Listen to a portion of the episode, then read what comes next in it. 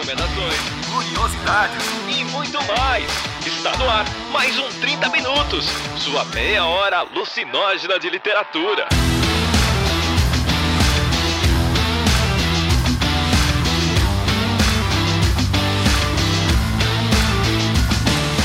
Está começando mais um 30 Minutos, a sua meia hora alucinógena de literatura. Eu sou o Berto Marqueto e estou aqui com Cecília Garcia Marcon e hoje vamos fazer um episódio de resenha sobre o livro Triste Não É Certa Palavra, de Gabriel Abreu. Pois é, esse que quem mandou foi pra gente a Companhia das Letras, né? Como parte da parceria da Companhia das Letras com o 30 Minutos de 2023, a gente recebe é, alguns lançamentos e aí esse foi um dos que a gente escolheu aqui para trazer para vocês como resenha. Também a gente colocou no Instagram, né, ali para ver a interação de vocês e apareceu como uma, uma votação, né, ali, né, o interesse de vocês de conhecer essa mais essa história.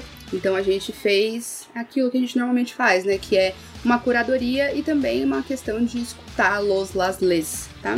Então aí o triste não é o certo a palavra, foi uma dessas é, obras que chegaram na parceria. A gente tem mais uma leitura já programada para esse ano, que também é de livro que chegou pela parceria. Ah, isso eu tô empolgada. É, então, eu também, se, se, não for bom, vou ficar bem chateada. Nossa, eu vou ficar muito chateada.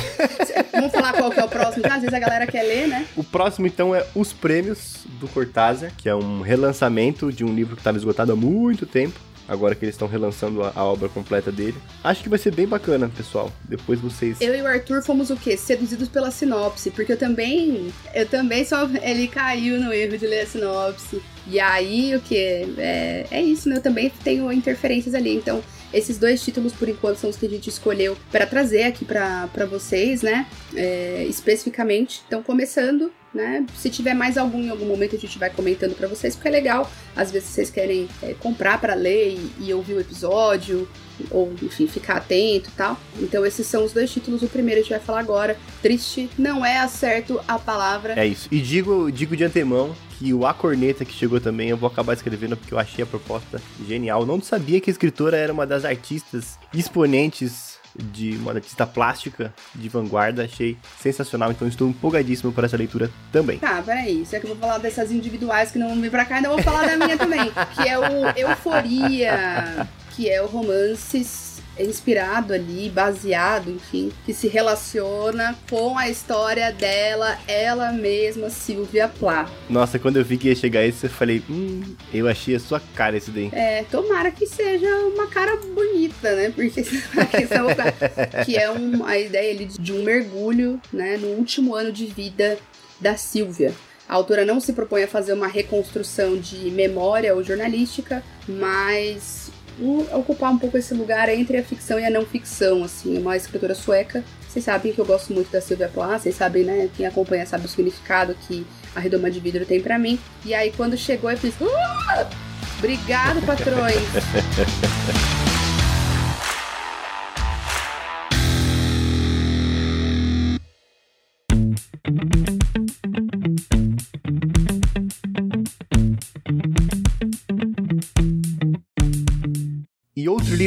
estamos lendo, que a Cecília está adorando nesse momento, é o Sweet Tokyo, livro do Clube de Leitura, que vai ser a próxima leitura. Eu estou sequestrada pelo livro. Giovana, me solta! Livro de agosto, que a gente vai conversar em setembro. O que, que você está achando, Cecília? Como é que tá a leitura? Conta para nós a história. Eu estou completamente presa. Eu quase não. É que eu tava caindo de sono, porque eu queria continuar lendo ali. Mas que o Sweet Tokyo vai contar a história de duas é, famílias que se encontram de alguma maneira, né? Uma é a babá Maju, que tem ali questões próprias, né, da estrutura familiar dela e da solidão que ela vive, e ela é babá da Cora, filha da Fernanda e do Kaká. Eu gosto muito quando o homem ele não tem um nome próprio, ele tem um apelidinho infantil, porque para mim já significa, né? Então imagina o nível de ajuda que Kaká oferece, tá? E aí vai ter uma coisa que é a gente eu ainda não, não sei o porquê, é, quer dizer, eu já desconfio, mas ainda não sei o porquê, a Fernanda sequestra a Cora.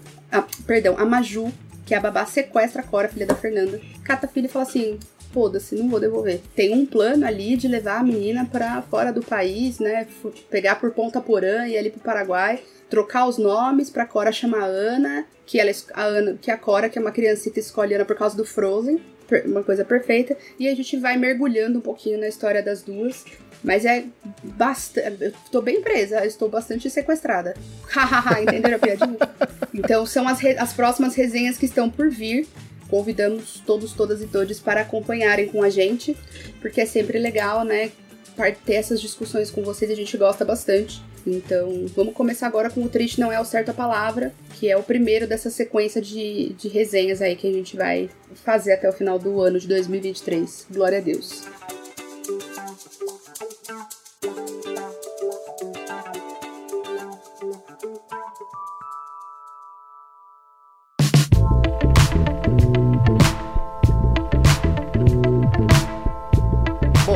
Triste não é uma certa palavra, então foi lançado no começo desse ano, em abril de 2023. É escrito por Gabriel Abreu, um jovem, não é, Cecília? Um jovem nascido em 93, formado em literatura, arte, pensamento contemporâneo, é artista plástico, né? Então a formação dele. Artista plástico interdisciplinar, né? Em vários campos ali. E o Triste não é uma certa palavra, é uma narrativa, um retrato sobre a relação de uma mãe e um filho eu acho importante manter essa distância, que é um relato de uma mãe e um filho, baseado em diários, fotografias e cartas que esse filho acha é, em uma caixa de papelão, enquanto a mãe passa por um processo de demência bastante grave. Então é uma narrativa ali de luto, não necessariamente pela morte da mãe, mas uma narrativa de luto ali pela doença grave que acomete a mãe, enfim tem problemas de não ter mais fala, não ter personalidade, tá acamada, enfim. Tem uma série de agravamento ali, tá num estágio bastante avançado. Então a gente tem uma narrativa de lidar com essa situação. É o livro de estreia dele. Uhum. Até porque ele tem 15 anos, né, gente? É uma criança. que hora que ele tem escrito? Acabou de se alfabetizar? Como que vai escrever outra coisa? Um ano mais velho que eu. Ele tem 15 e eu com uns 14. Tô aqui na, na leitura. Eu sou de 94. Você é de 94, Arthur? Ai, que coisa insuportável, gente. Eu não aguento mais. Ou seja, ano que vem, ano que vem eu tenho que publicar um livro. ano que vem você acha um tema aí. Ah, ah ano que vem vai, vai sair. O livro, a gente citou ele pela primeira vez no episódio que a gente gravou sobre literatura e luto, quando a gente gravou a primeira vez com a Queca. Eu li o primeiro trecho porque eu tinha lido naquele momento e achei um livro bastante interessante. Acho que a gente tem algumas considerações sobre a, a expectativa que ele constrói no começo e o que desenrola de fato. E também sobre a recepção, né? Como as pessoas responderam a essas, essas expectativas, né? Que eu acho que são pontos específicos. Porque vocês devem ter percebido aqui pela fala do Arthur que existe um nó importante aqui que a gente tá tentando colocar qual é o nosso posicionamento diante dele, que é pensar se uma obra que é colocada como ficção a partir de um evento real da biografia do autor está sendo lida pela crítica dessa forma, né? No nosso ponto de vista, a parte da discussão em torno do livro está enviesada para um lado que não tem nada a ver. Então é importante a gente lembrar disso aqui durante, durante a nossa conversa, tá? A gente está numa, numa zona cinzenta aqui de. fora da, da pureza que às vezes as pessoas esperam de, do, do que se espera da ficção. Acho que existe uma, uma ideia de uma. Ou é completamente ficção, ou é completamente histórico jornalístico. E aí a gente começa a entrar num lugar esquisito aqui da crítica. Então. Eu acho que pra gente começar a visualizar essa, esse espaço, eu acho que a gente pode apresentar um pouco de como o Gabriel faz a estrutura do livro, né? Eu acho uma das coisas que me chamou bastante atenção no livro é, que eu acho que é um acerto bem interessante, é a maneira com que ele dialoga com várias linguagens, né? Eu falei que ele é um artista interdisciplinar porque essa, essa, esse livro ele não só é uma narrativa estruturada, linear, né? Então a gente tem ali umas, umas experimentações, então tem trechos de cartas que são recortadas em outros momentos, propagandas de jornais, bulas de remédio.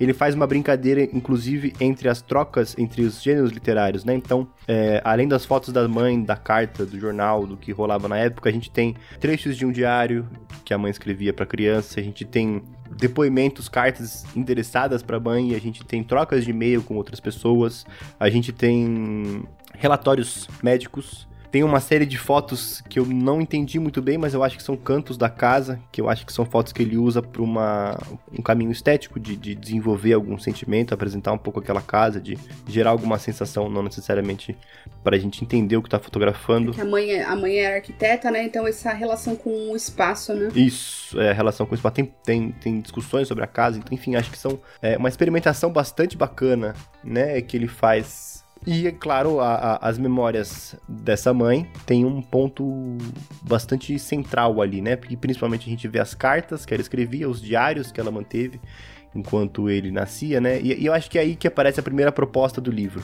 que eu acho que é bem interessante. O, o filho acha um diário que a mãe escrevia para ele enquanto bebê, mas é um diário em que a mãe adotava a voz da criança, né? Então o diário era hoje eu comi bastante, hoje eu brinquei não sei o que, hoje eu fiquei muito feliz que eu vi meu pai. Tem, mas ao mesmo tempo tem quem ela é, né? Porque assim, sou muito bonitinho e arteiro, umas coisas assim, sabe? Porque é é, é muito difícil se descolar completamente ali, né? É, mas essa escolhe uma voz narrativa que seria como se fosse esse bebê falando sobre os próprios dias, né? E aí a brincadeira que ele propõe ali, essa, essa reflexão, esse, essa maneira de, de trabalhar essa, esse trauma é fazer o, o, o, caminho inverso, né? Que é o de visualizar a mãe em um momento em que ela, ela perde uma espécie de, de, de de possibilidade, de consciência, de narrar a si mesmo. E ele fala: Bom, assim como você fez enquanto eu era criança, eu faço contigo agora e narro a história para você. E vem daí algumas escolhas narrativas que ele faz. Mas acho, acho que aí entra a primeira questão, né, Cecília?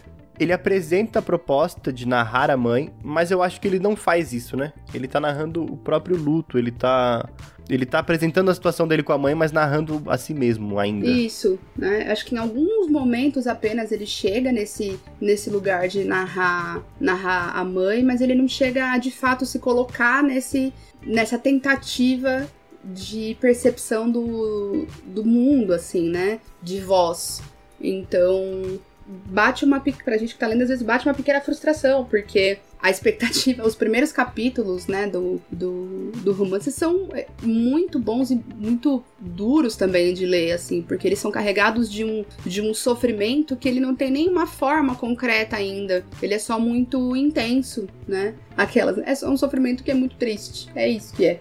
Será que triste Será que triste é a certa palavra? Então, é, para mim, né, que, que, que perdi a minha mãe no né, ano passado, e que tinha também um histórico de um outro tipo de, de luto que, que eu vivi antes da, da, da morte dela, é, esse, esse início ali, ele foi até difícil, assim, eu falava, Arthur, eu não vou conseguir ler esse livro, cara. Vou tá, então acho que eu tô muito aqui no meu limite, assim. É, acho que o, o, momento em que os dois primeiros capítulos, né? É, e o capítulo 12, são capítulos bem curtinhos, como vocês estão percebendo, né? Porque são, tem um capítulo que é uma colagem, enfim. E o capítulo 12, especificamente, foi um dia que me deu uma derrubada. Falei, cara, vou ter que dar um tempo. Aí eu li outro livro na frente, parei ele um pouco, porque eu falei, eu não vou conseguir fazer uma boa leitura pra resenha que eu preciso fazer. É, então, aí depois eu recomecei. Aí eu falei, bom, então agora vamos. E aí eu fui conseguir até o final, porque eu já tava aquecida, digamos assim. Mas ele toca exatamente nesse lugar muito dolorido de se despedir de quem ainda tá aqui, né? Porque essa pessoa, de alguma maneira, ela também não tá mais. O quanto é que a gente se relaciona com uma saudade ainda em vida, e isso é uma coisa bastante dolorosa, né? Se a gente pensar em pessoas que têm. Eu tive, meu avô teve mal de Alzheimer. E eu lembro que minha mãe sofria muito com isso, com, com esse não. Quando ele deixava de reconhecer, quando. É, meu avô era uma pessoa que conversava muito, então quando ele foi parando de falar, né, que ele não falava mais, então isso causava para ela, o silêncio dele causava um sofrimento enorme. Então eu consegui revisitar um pouco, um pouco isso assim, né? Então quem viveu, né, uma situação como essa ou de uma de um, uma, uma, figura próxima com, né, da, da família, enfim, com uma condição de saúde que, que se agrava ou que não tem possibilidade de melhora, é, ou pessoas, que foi meu caso, né, que lidaram com adicção, né, porque em determinados pontos você vai se despedindo da pessoa, a pessoa não tá ali, embora ela esteja. Ela esteja, ela tá olhando para você, mas aí depois você vai vendo, mas tá, que custo também, porque tá porque tem esse remédio, tá porque tem esse aparelho, tá porque a gente tá aqui. Se acontecer qualquer coisa, ela não vai estar tá mais né? Então, de alguma maneira ela não tá também. Então, esses primeiros capítulos eles tocam nesse lugar bastante dolorido de de entender esse sentimento que é tão difícil. É, e acho que a minha expectativa era que continuasse difícil o livro inteiro. Acho que eu queria tomar mais porrada, eu apoiei pouco. Acho que eu queria mais disso, assim. Porque eu acho que era ali que tava o, o nó de sensibilidade. Não era em fazer de conta que ia dar essa voz pra mãe, mas era em, em, entender e mergulhar um pouco mais dentro dele próprio. Acho que foi, essa, foi uma sensação que me faltou, assim, que eu gostaria de ter tido mais. E que às vezes as, as coisinhas que ele foi colocando ali, nem todas conseguiram agregar o que eu imagino que ele queria agregar, né? Então, quando ele coloca a bula das medicações, ou os ultrassons, é, algumas fotos e tudo mais, eu não acho que aquilo teve, talvez, é, pelo menos para mim, o impacto que eu imagino que ele gostaria de ter causado quando ele propõe um capítulo com a lista dos efeitos colaterais dos medicamentos, por exemplo. Eu, eu gosto dessas, dessas, dessas imagens dos ultrassons e, e, e dos exames, eu acho bastante interessante. O que eu acho que, que gera esse problema é o que a gente estava conversando, né? Que a gente deu o nome da. de ter o sentimento, mas ter faltado tempo de maturação, de repente, né? Porque eu acho que o ideal seria, seria essa. Esse permeio da tristeza ao longo do livro, né? Enfim, quando ele termina a discussão sobre o livro, ele vai falar da, da dessa tristeza e do. Enfim, o triste não será o certo a palavra, porque o triste já é um, um estado de espírito, um modo de vida, né? Essa sensação de tristeza perpassa o livro todo. E aí eu fiquei pensando na maturação, porque eu acho que tem maneiras de, de pensar a proposta que ele fez, porque ele apresenta a proposta de falar no lugar da mãe, enquanto ele acompanha esse menino que tenta encontrar ela em diversas formas e todas as formas são fracassadas. Então ele tenta encontrar ela na própria mãe, que é uma mãe que, que já não tá. É, é, ele tenta encontrar ela. A gente tem esses trechos de cotidiano na casa, que é ele com o pai, que é um espaço também vazio, que é um espaço que tá ali é, é, é sem significados, um espaço seco.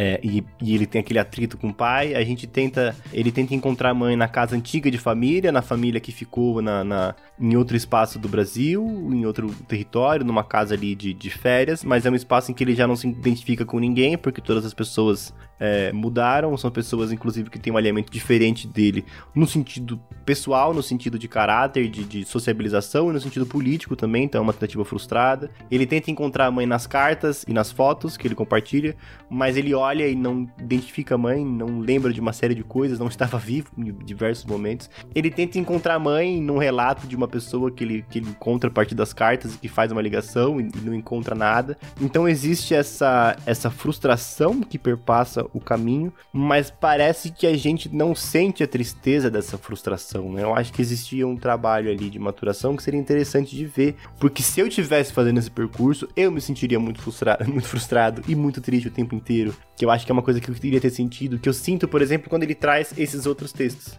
Eu fico imaginando, acho que, enfim, pelo processo aqui de casa, eu, eu tenho uma irmã acamada que, que que não passou por esse processo de perder a consciência. Então a parte dela cognitiva, ela tá intacta, não é um problema. Mas existe um problema de luto, de ter uma expectativa de vida, um, uma linha temporal que se espera seguir, que se imagina seguir, e que é é, interrompida num processo de, de doença grave nesse sentido e que a gente passa, né, por esse processo de luto, por N motivos e se identifica com N sensações que ele, que ele traz ali. E eu sei que tem muitas vezes que a gente, eu sinto isso, né, tem muitas vezes que a gente procura algumas coisas, que a gente faz projeções, que é uma coisa frustrante, a gente sabe como que é essa dor, que, que faltou um pouquinho esse trabalho de dor, né, não sei, eu acho que eu tava com a mesma expectativa da Cecília. Eu queria ficar triste o livro inteiro.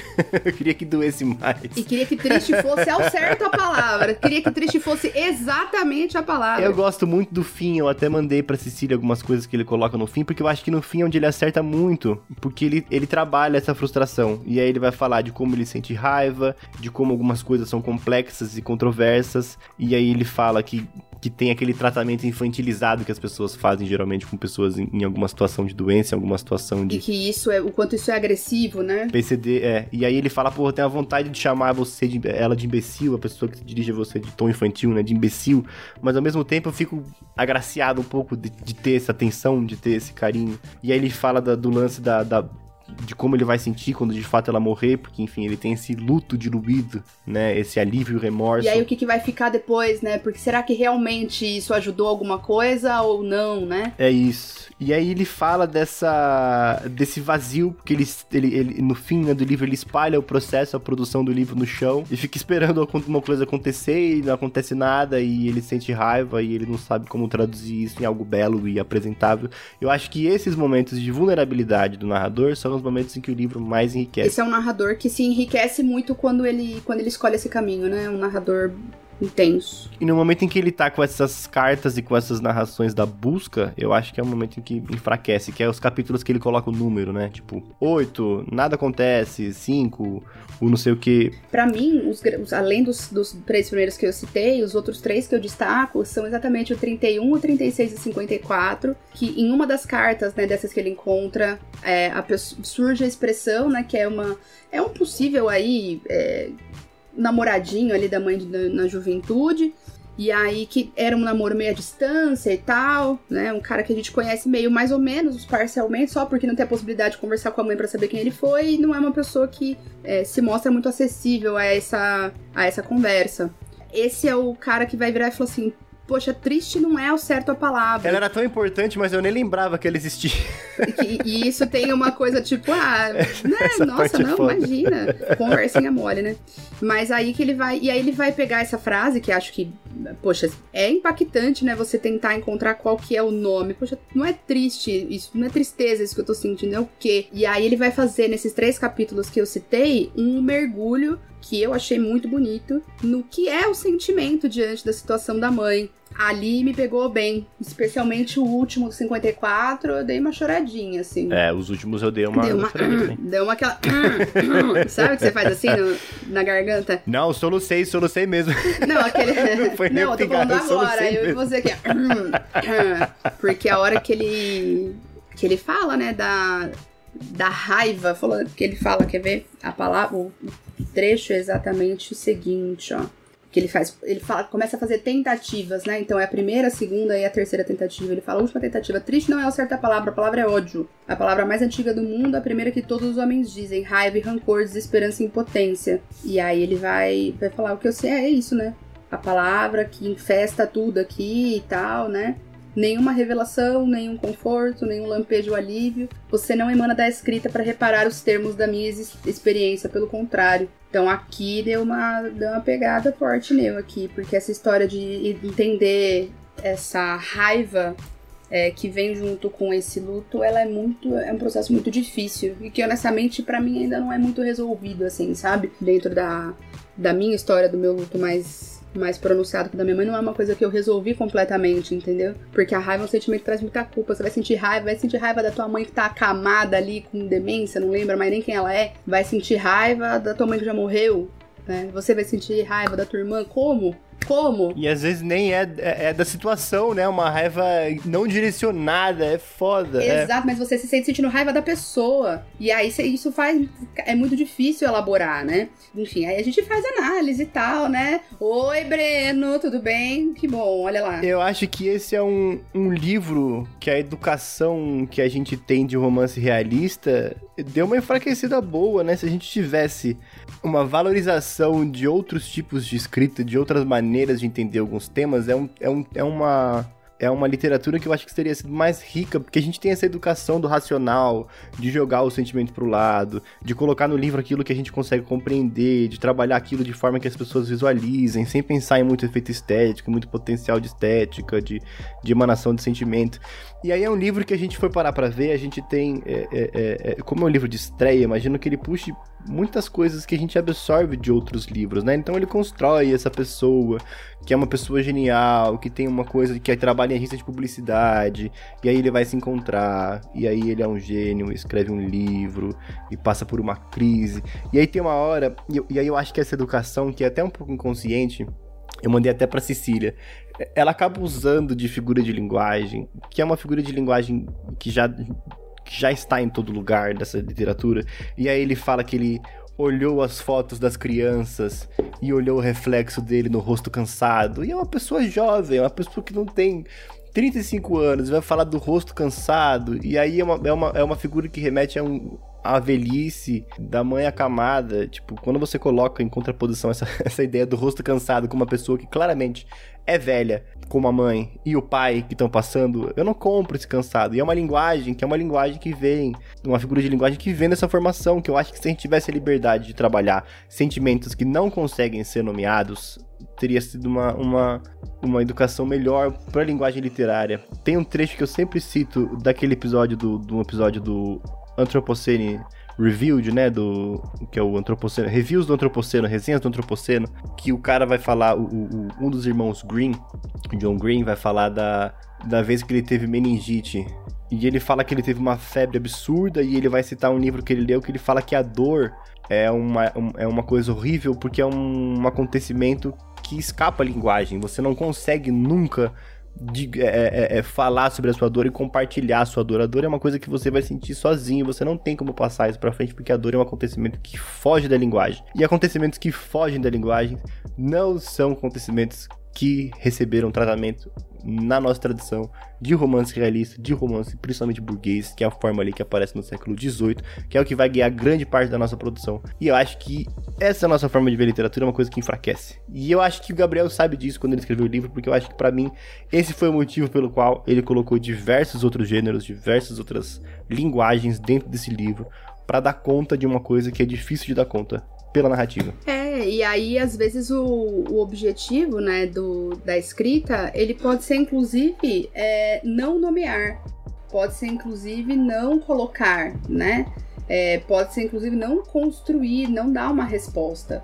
Por isso que para mim os capítulos em que ele experimenta com tentar saber como ele se sente nessa relação de busca e tristeza e desespero, mas não é só isso e parece que a palavra não existe mesmo, ali é que tá o, o ouro do livro para mim, assim, sabe? Como isso também é muito bom, aumenta bem a sensação de que o resto é descartável, de que não precisava estar tá ali, né? E aí você fala assim, putz, talvez se ele tivesse esperado um pouco, feito isso, esperado um pouco, acho que teria tido um, uma experiência melhor ali no final, né? Porque realmente tem uma coisa que é esse que é essa assim, ah, eu não precisava de alguns capítulos que estão ali, mas eu precisava de mais de alguns que eu sei que estão dentro da, ali da criatividade, né, do processo do Gabriel. Eu sei que tem ali, porque eu vi sementes desses capítulos aqui, citei alguns. Então eu, eu sei que tem mais, teria mais ali para ele explorar esse narrador que tá vivendo essa situação, eu acho. E aí esses eu fiquei com vontade que tivesse mais. E eu trocaria com certeza alguns desses outros por mais capítulos dessa escavocação, assim, sabe? Para que esse narrador de fato é, explorasse ali é, dentro dele, enfim, quem, quem, quem ele é dentro desse, dessa situação, né? A gente planejando a gravação, né, desse episódio, dessa pauta, Cecília falou, será que a gente dedica um episódio todo tal? Porque a gente tem essas considerações, talvez seja interessante fazer um diálogo com outros, é, né? Eu tava. Eu, eu, eu, eu, sou medrosa, tá, gente? Vocês acham que eu sou uma coisa que eu não sou? Eu sou bunda mole. porque é, é, que eu já tomei um hate muito aleatório nesses últimos 10 anos de podcast. E aí eu tô meio cansada. E aí eu falei, putz, o livro tá. Como é que tá isso, né? Porque. A gente sabe, né, que fazer crítica literária recentemente é mexer em um vespeiro, não vou citar autores, mas é, vocês sabem de quem que eu tô falando.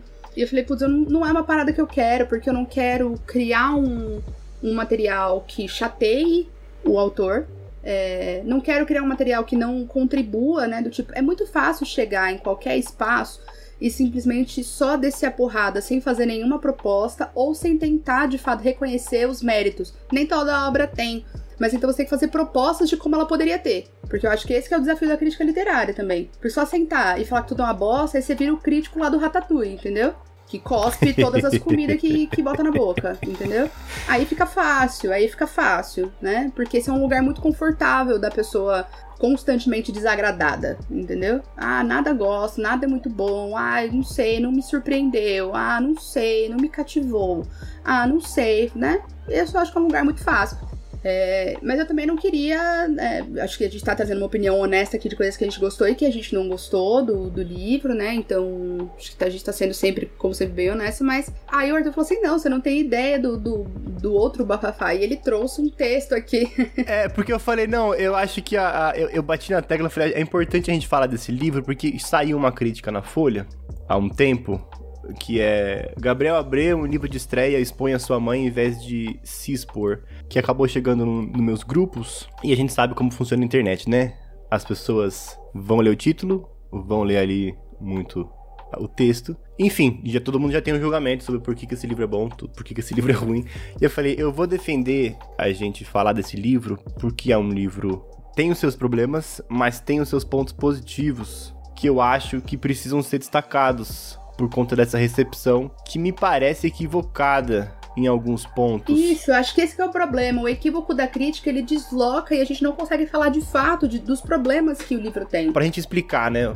um pouco do que a gente estava querendo dizer. Então, na crítica, o Alex Castro, que, que, é bastante conhecido, ele comenta um pouco sobre esse processo de exposição da mãe pelo autor e compara com outros com outros escritores que fazem o mesmo. Ele cita o Emmanuel Carrère, cita a Salem Levy, cita Annie Ernaux, a Svetlana tal, e apresenta o problema do livro como um problema ético, de olha como ele usa a mãe para se expor sem ter o consentimento dela para crescer, enquanto outros atores fazem isso. E aí é interessante porque ele fala no final do texto, né, que é um livro de exposição, e aí ele desloca o que ele coloca na coluna como se o problema não fosse um problema ético da exposição, mas um problema estético, porque algumas pessoas teriam essa possibilidade. Seria válido expor a mãe? Talvez, mas para produzir esse livro, certamente não. Ele muda o ponto da, da crítica e do que ele está falando, ele se, contra, se, se contradiz na própria coluna, e o que eu acho mais maluco é que o livro, apesar de se basear na situação que ele vive, é um livro que se propõe como um livro de ficção. Se você olhar onde ele está catalogado, ele está na, na, aba de ficção. Ele não se vende como um livro de memórias, como um diário. É um livro que se vende como ficção. Claro que tem a picuinha daquela, daquele, daquele termo da autoficção, que sempre tem os que acham que é uma baboseira e os que acham que é um termo que faz sentido, porque, enfim, toda ficção tem parte do alto, ou. Ah, enfim, tem toda a discussão em torno desse tema. Mas eu acho importante evidenciar que, inclusive, tem um trecho no livro em que ele coloca a estrutura do livro e ele deixa claro que alguns diálogos ali são fictícios. Ele não está trabalhando enquanto. Não é uma proposta de biografia, autobiografia, de livro de memória. É um livro, acima de tudo, de ficção. E eu acho que isso é importante porque a linguagem não vai bater. É, é, é, de frente com, com, com, com, a realidade, não é a proposta do livro. E isso que eu acho que é o mais, mais curioso. E a assim. gente não tem certeza de quais são os elementos ali que de fato são da vida deles, assim, por exemplo, os diálogos de, com ele, do, do, do, personagem, né, do narrador e do pai. A gente não sabe qual que é o Gabriel personagem e qual que é o Gabriel, da onde é com o Gabriel Abreu. E a gente não pode cometer o equívoco de pressupor que isso daqui é uma biografia. E aí, é, e eu acho que esse é o deslize. E, é, e, tem. Mesmo na Amazon, que erra tanto em colocar as, as tags que ela coloca, ela tá como coisa, ela tá como ficção de gênero e ficção literária. Aí, e tem outros, outros trechos aqui que eu achei muito. Achei que é uma crítica bastante é, incoerente, assim. É, dentro até do que ela se propõe. Ah. E aí eu acho. Deixa eu só fazer um parênteses é, deixa eu só fazer. A, a, gente comentou que o livro chegou pra gente, mas não é um, um, episódio patrocinado. Não é um livro que mandaram a gente falar. Eu achei, a gente achou importante destacar isso, porque acho que, que, que foi injusto a recepção do livro em alguns pontos que poderiam ser melhor trabalhados. A discussão poderia ter sido muito melhor ali, né? Do que simplesmente essa. Porque virou uma discussão é, de um suposto dilema ético. Porque ele vai, quando, quando o Alex Castro traz os exemplos aqui, né? Ele vai trazer a Svetlana, que vai falar de tragédias humanitárias, né? E, e, e, de, e de grupos duramente afetados por questões das quais eles não participam ativamente, né? Então vai falar de Chernobyl, vai falar do Afeganistão, vai falar do fim da União Soviética, é, vai falar dela própria enquanto ela fala sobre isso, né? Tem o Vista Chinesa, que eu amo de paixão, que é a Tatiana Salen Levy é, ficcionalizando, né? Um, um estupro que uma amiga próxima dela sofreu. Tem a Annie Ernaux, que ficcionaliza a própria vida ali o tempo todo, mas, né, mas de, uma, uma, de uma outra forma. Quando ela fala do próprio aborto, ou quando ela retoma a, o pai, ou o relacionamento com o um homem mais jovem, ou a, o caso com o diplomata casado que a gente não sabe quem é. Então, aí ele vai pegar nisso, né? Então, assim, ah, a gente não sabe quem é o diplomata casado com quem ela tinha é, um caso. Porque ela poupou né? Ela preservou. Então ele vai, ele vai tempo todo construir uma ideia da, do consentimento e da preservação. Então a Tatiana é, Salem Levi, tudo bem, porque a amiga tinha consentido. A Annie Ernaux, tudo bem, porque é, ela não expõe. Aí ele vai falar que o Emmanuel Carrere, ele teve que reescrever, porque a esposa não autorizou. Então que o consentimento, ele é importante, porque olha lá, se ele tivesse só publicar, tava fudido. Então ele vai nesse, ele criar essa situação, né, do como que a gente traz é, situações reais para dentro da ficção como se a gente tivesse como comprovar isso em vários momentos. Então, por exemplo, ah, É, não dá pra gente saber quem que é o diplomata. Não é, não dá pra eu e você saber, mas várias pessoas podem ter lido e ter descoberto quem que era o cara. Você tem como garantir isso? Você não tem como garantir. Ah, mas ela não pôs o nome, ela não meteu a carteirinha do cara lá ela não quis, mas e se ela quisesse ter colocado? E aí, como é que fica? O acontecimento, por exemplo, na, na catalogação, se você for olhar, ele tá lá catalogado como autobiografia. Que é importante como ela propõe o que ela tá escrevendo, né? Ele coloca dois trechos aqui do Gabriel, né? Falando. É, é, a única vez que o filho se refere à mãe como um ser humano capaz de consentir. Talvez não houvesse mesmo é, alternativa àquele tratamento, mas sempre havia alternativa de não expor a mãe em foto, vídeo, texto, no parque, laje e na companhia das letras. Olha que coisa dura que ele tá falando tá falando que tá vendendo o Gabriel Abreu como um grande canalha. É, e eu não nego, eu não nego que o, o texto do livro muitas vezes tenha um viés de gentrofobia ou de, de aversão a corpos doentes. Não nego. Às vezes dá essa margem de interpretação possível. Mas equiparar o autor com um personagem é um erro tão. Não, e eu acho que eu acho que também é outro problema, porque ele não tá discutindo assim, ó, esse personagem aqui é um personagem tá se colocando dessa forma, e isso pode se confundir com o autor, então seria sido necessário mais cuidado. Ele tá o tempo todo batendo na ideia de que o livro é ruim porque o autor expôs a própria mãe, do tipo, o cara expôs a própria mãe no livro para ganhar dinheiro. É isso que ele tá falando nessa crítica. E aí coloca assim, aí ele vai fazer uma autoexaltação, ele vai fazer um crítico literário ao escrever uma resenha, precisa ter em mente que não está apenas diante de um livro, do outro lado desse livro sempre existe uma pessoa, é, que às vezes deu, às vezes deu o melhor de si durante anos para produzir aquele trabalho. E então existe uma pessoa real que deve ser respeitada e considerada. Não o autor, cujo nome está na capa, mas sua mãe. Tá dizendo, Gabriel nem merece esse respeito.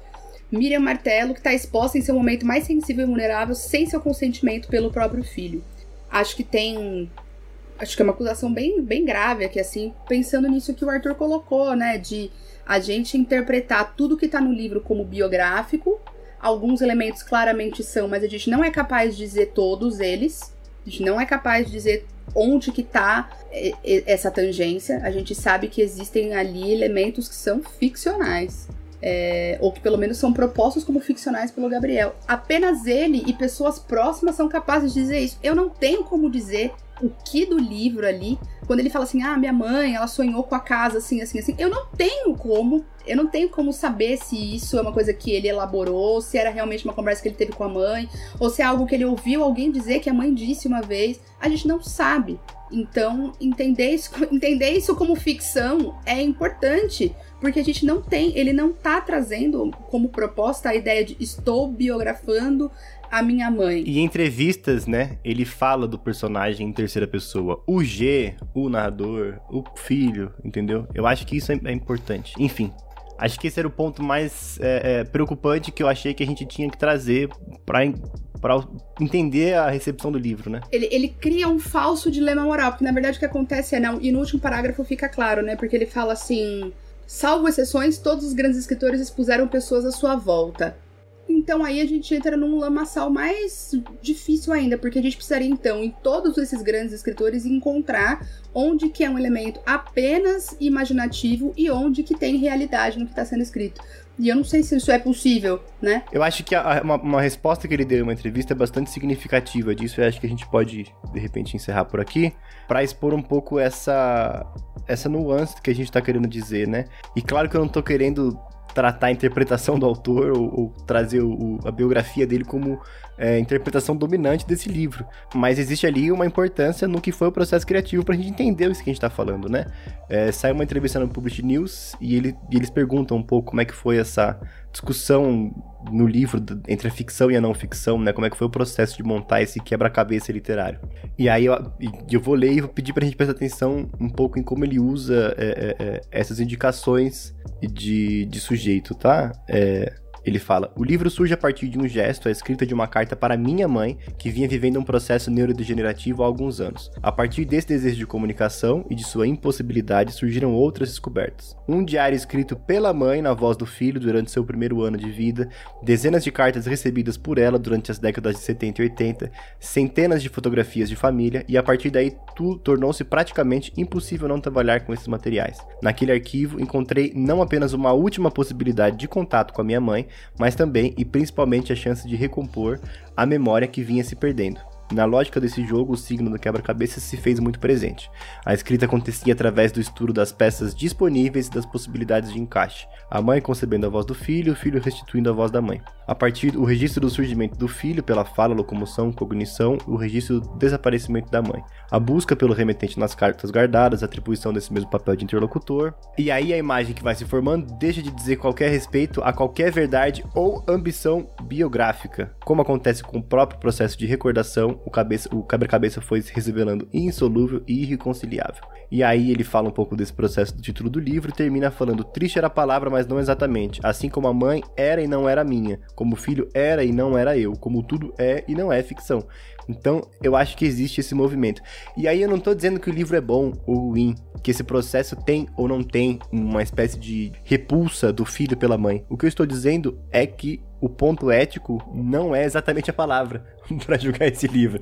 A gente pode dizer que é um livro ruim ou bom, mas não é o livro que se propôs a retratar a realidade. Eu acho que esse é o ponto principal. É, é e acho que é importante a gente precisar, né, onde a gente se coloca diante disso também, né, que é entendendo o livro como o autor está dizendo que é, que tem elementos da realidade que motivaram um processo de criação ficcional e que a gente não vai conseguir precisar. E nem, nem por ele dizer, mas também pela apresentação do livro, né? Pelo que a literatura pode se propor a ser ou não, né? Eu acho que esse é o ponto. E aí a gente, e aí quando ele cria no final, né, o Castro cria o ah, então, seria válido expor a mãe para produzir uma obra-prima? Talvez, mas não para produzir triste ao certa palavra. Fica claro para mim que o problema foi estético. Foi que ele não gostou da proposta do livro e que ele não achou bem feita, não achou boa e que por isso ela não é válida. Ou seja, todo o dilema ético que ele levantou, todos os parágrafos anteriores se desfez.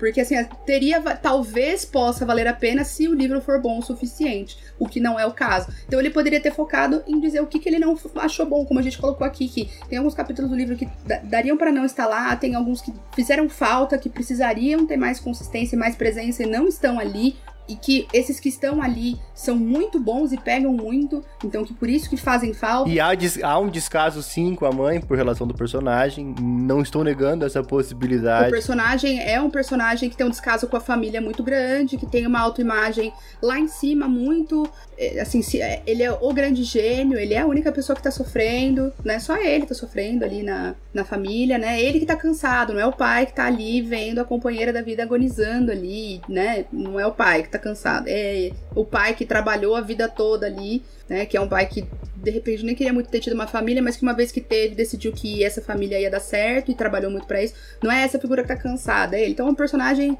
É, o narrador é um personagem meio, meio cacete, né? Mas eu não vou dizer que o Gabriel é meio cacete por causa disso. Você entendeu? Porque eu não sei se. Ou que ele poderia ser meio cacete se o livro fosse genial. É, se o livro fosse genial, o que não é, porra, é. Puta, que comentário, velho. Aí ele poderia fazer o que ele quiser. Aí é embaçado. Eu acho que é, é, é, é isso. Espero que vocês tenham compreendido o ponto da crítica. E entendido que a gente não tá de nenhuma maneira aqui passando pano, entendeu? Pra... E façam as coisas sem o consentimento das pessoas e foda-se. É que a gente não tá entendendo isso daqui como uma obra biográfica. Então não tem como a gente pensar em consentimento numa coisa que foi inventada, entendeu? É, é outra relação.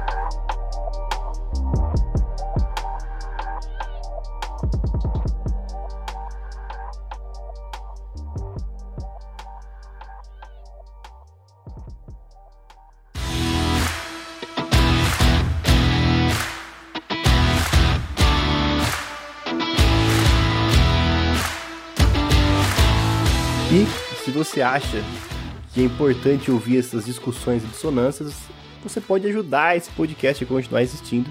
É só você compartilhar a gente nas redes, entrar lá no grupo do Telegram aberto, abrir o Instagram e ver a nossa árvore de links com tudo que a gente tem por aí.